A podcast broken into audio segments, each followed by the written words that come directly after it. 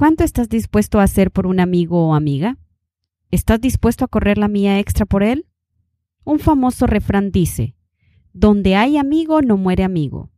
Aunque parezca extraño, encontramos una historia en la Biblia que refleja a cabalidad este refrán. Escuchemos. Hoy quiero contarte que hace más de dos mil años Jesús estaba enseñando en una casa que acostumbraba ir. Si te gustan los detalles, se dice que era en la ciudad de Capernaum. Algunos teólogos asumen que se trata de la casa de Simón Pedro. Vamos a decir que así era. La casa estaba totalmente llena, lógicamente porque Jesús estaba ahí, llena por dentro, llena por fuera, los alrededores, las ventanas hasta el tope y hasta la puerta de la casa no había quien pasara.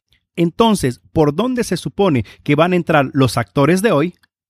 Esto complicaba todo porque el lugar que normalmente se usa para ingresar a una casa, pues lógicamente es la puerta, ¿verdad? Bueno, excepto en diciembre, que un señor gordo, vestido de rojo, con barba blanca, le da por entrar por las chimeneas gritando algo así como ¡Jo, jo, jo! Bueno, volviendo al punto, es que accesar a Jesús era casi imposible. Pero es aquí donde comienza nuestra historia. Se trata de cinco personas muy peculiares, cuatro amigos y el quinto un paralítico. Y cuando digo amigos, estoy hablando de amigos de verdad, amigos de los que tú y yo necesitamos tener. ¿Y por qué digo esto? Es que estos amigos, al ver que no podían ingresar a la casa, al ver que era inaccesible, pues resulta que no se dieron por vencido, no bajaron los brazos y empezaron a tomar manos a la obra. Me imagino a los cuatro amigos en un círculo maquinando un plan, buscando la forma de llevar a su amigo, a su friend, a su compadre, delante de la presencia del maestro, cuando de repente uno de ellos se le ocurre una brillante idea.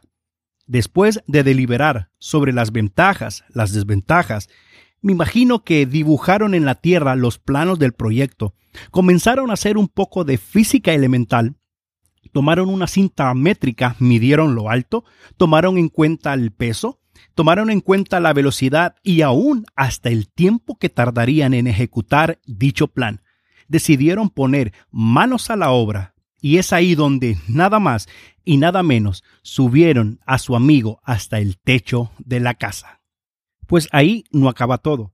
Una vez estando en el techo de la casa, decidieron abrir un hueco en el centro del techo de la casa y esto podría ser lo más peligroso del plan, porque recuerde que se supone que esta casa es la casa de Simón Pedro.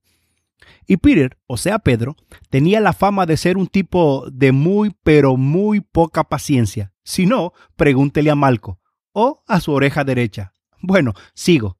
De la forma más ingeniosa, así como de película, lograron bajar a su amigo, justo delante del maestro. Seguramente lo interrumpieron porque éste estaba dando una enseñanza.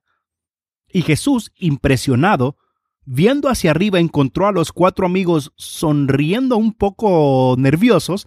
Seguramente le dijeron, sorry, es que no había otra forma de que nuestro amigo estuviera frente a usted.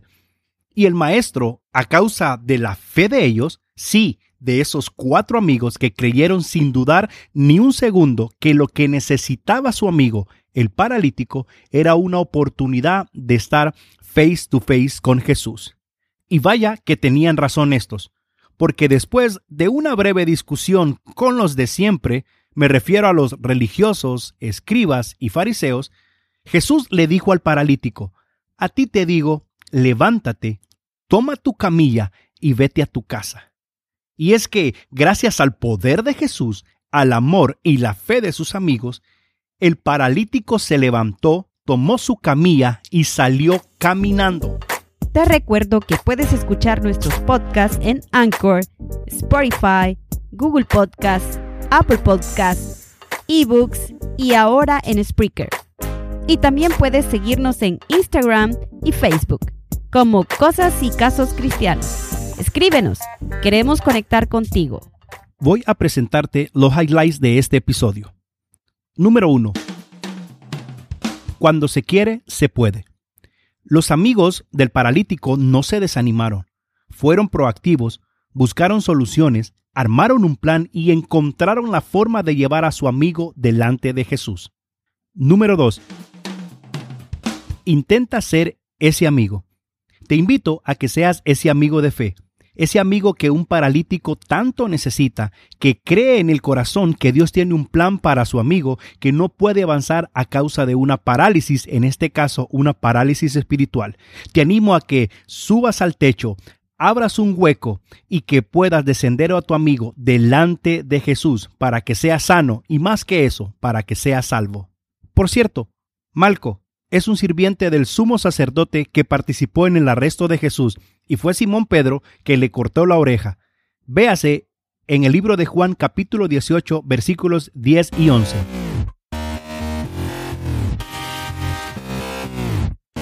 Gracias por escucharnos y recuerda que nuestra próxima cita está a un clic de distancia. Bendiciones.